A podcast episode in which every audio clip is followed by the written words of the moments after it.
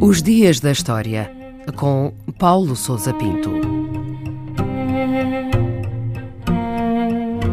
6 de novembro de 1975, o dia que marcou o início da chamada Marcha Verde de Marrocos sobre o Saara Ocidental. Teve início nesse dia um movimento de ocupação do território do Saara Ocidental por parte de Marrocos, não pela força das armas, mas através de uma marcha civil. O Saara Ocidental era então uma possessão colonial espanhola que Marrocos reclamava como parte integrante do seu território.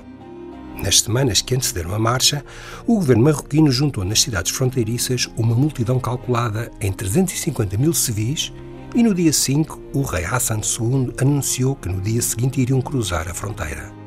Pouco depois das 10 horas da manhã, as primeiras colunas de civis, agitando bandeiras de Marrocos, retratos do rei e exemplares do Corão, atravessaram a linha de demarcação e penetraram no território saariano. As tropas espanholas receberam ordens de Madrid para não reagir e permitiram a passagem dos manifestantes.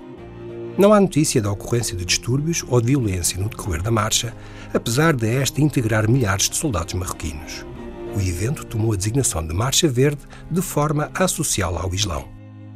E quais foram os antecedentes que levaram à marcha?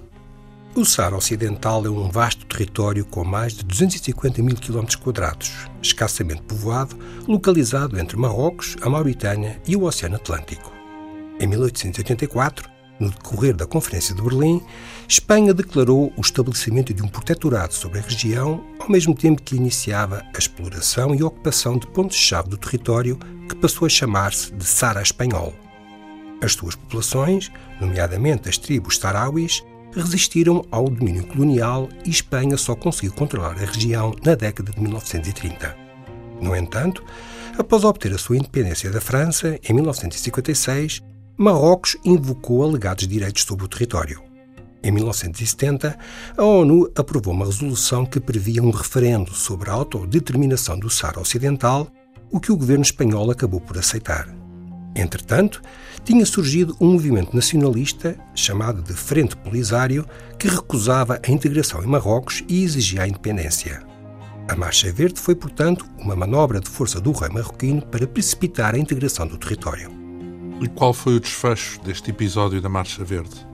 Espanha atravessava então uma crise política, uma vez que o general Franco, que havia dominado a vida política do país durante quatro décadas, encontrava-se no seu leito de morte foi, portanto, uma posição difícil que Espanha negociou, no espaço de poucos dias, um acordo de retirada gradual do território, cuja gestão ficou entregue a uma comissão que incluía Marrocos e a Mauritânia. Em fevereiro de 1976, o governo espanhol deu como encerrada a sua presença no Saara Ocidental. Aproveitando o vazio de poder, Marrocos anunciou que a Assembleia Tradicional de Notáveis das Tribos Tarauis tinha votado por unanimidade a divisão e integração do território no Reino de Marrocos e na Mauritânia e ocupou várias regiões do país. Simultaneamente, a Frente Polisário proclamou a República Árabe Democrática Sahrawi e anunciou a luta armada contra a invasão estrangeira. O conflito causou milhares de mortes e de refugiados ao longo dos anos seguintes e arrastou-se até 1991, data em que foi assinado um cessar-fogo. Uma solução definitiva permanece, contudo, muito longe de ser alcançada.